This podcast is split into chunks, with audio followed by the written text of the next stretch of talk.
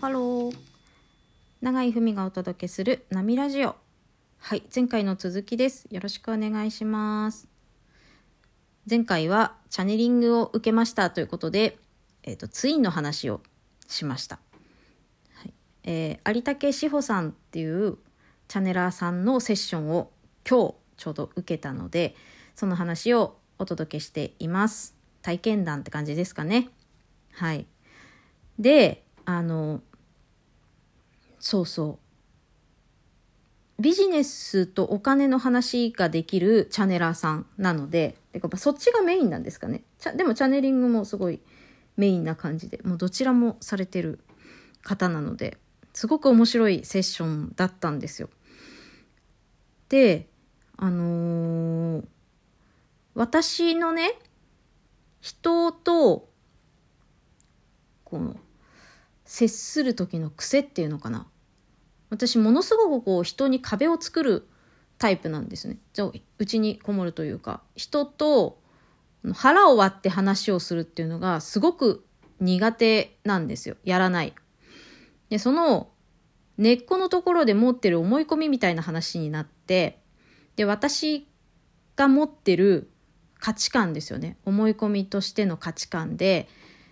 えー結婚している相手とは男女お互いにこのどこまでも感情を交わらせてもよい交流してもよいと思ってるけどそれ以外の人と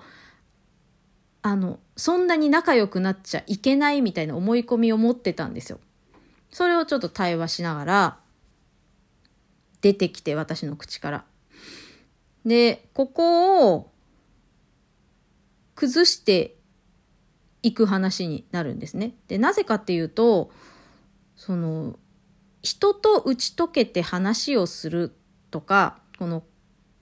交わる意識とかエネルギーとかそれこそ体も交わるっていうことって金脈なんですよっていうお話だったんですよ。まあそれはそうですよね。人脈は金脈なので、えっ、と、そのどれだけ人との交流が回ってるかでお金って回ってくるじゃないですか。で、そこを私は結婚してない相手とは交流しちゃいけないと思ってるから、これ男女関わらずです。まず女性は全体的に、こう、ちょっと距離を置く相手みたいな。で、男性の中で結婚している相手だけが別格で、それ以外の方とはそんなに、こう、腹を割った話をしてはいけないみたいな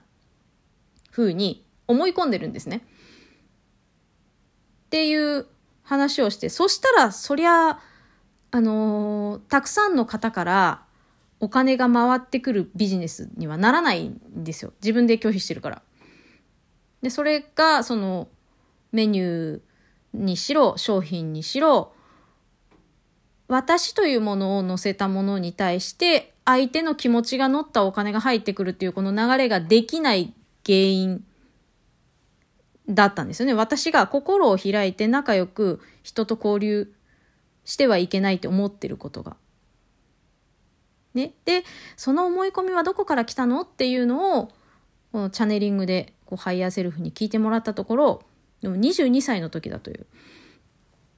その年が出てきてね。で、その年に何がありましたかっていうと、まあ、就職したんですよ、私が。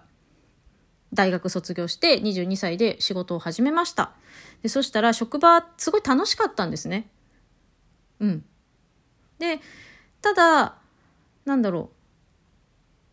う。えっ、と、その時に、男性、えっ、と、その時付き合ってた男性に対して、自分が仕事をしてる、相手まだ学生だったので、学生だったっていうところの、なんて言えばいいのかな。なんか私の方が経済力もあって、